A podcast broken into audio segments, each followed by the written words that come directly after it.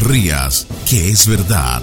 Las noticias que no importan a nadie, pero que a todo el mundo espelucan. Con Don Monasterios. Una de las ciudades más invivibles del mundo queda en Latinoamérica. Bueno, de hecho, queda en Venezuela.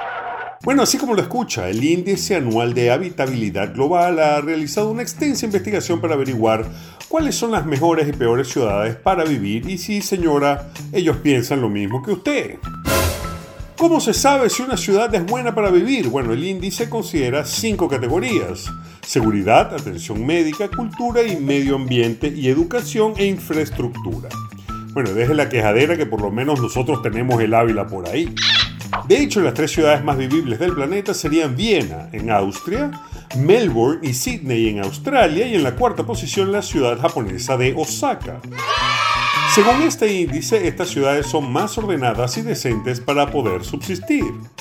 Bueno, y por supuesto, esta lista también contiene las ciudades menos vivibles. Damasco, en Siria, Lagos, en Nigeria y Dhaka, en Bangladesh, serían las peores ciudades del planeta para establecerse por ser las más débiles, desordenadas y caóticas. Este índice incluye entre las peores ciudades para vivir la capital de Venezuela, la cual ocupa la décima posición. Los conflictos y las crisis económicas nos han colocado en este podio de la miseria. Bueno, y debemos decir que este estudio evidentemente está equivocado, ya que Caracas no puede ocupar esa posición porque se nota que esa gente no ha ido a Maracaibo. Finalmente, el fenómeno de la sobrepoblación plantea el reto a la humanidad de cómo organizar y manejar ciudades cada vez más grandes.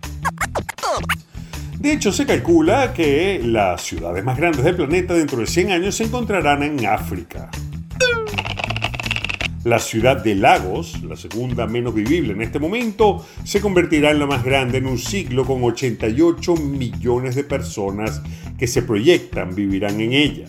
Bueno, en este índice ninguna ciudad del continente americano aparece en los primeros lugares.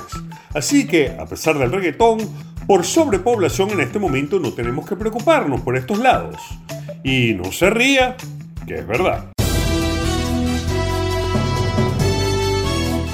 No te pierdas otro capítulo de No te rías que es verdad. Pronto, muy pronto, en la voz de Tom, Tom, Tom Monasterio. Tom, Tom, Tom Monasterio. Tom, Tom, Tom Monasterio.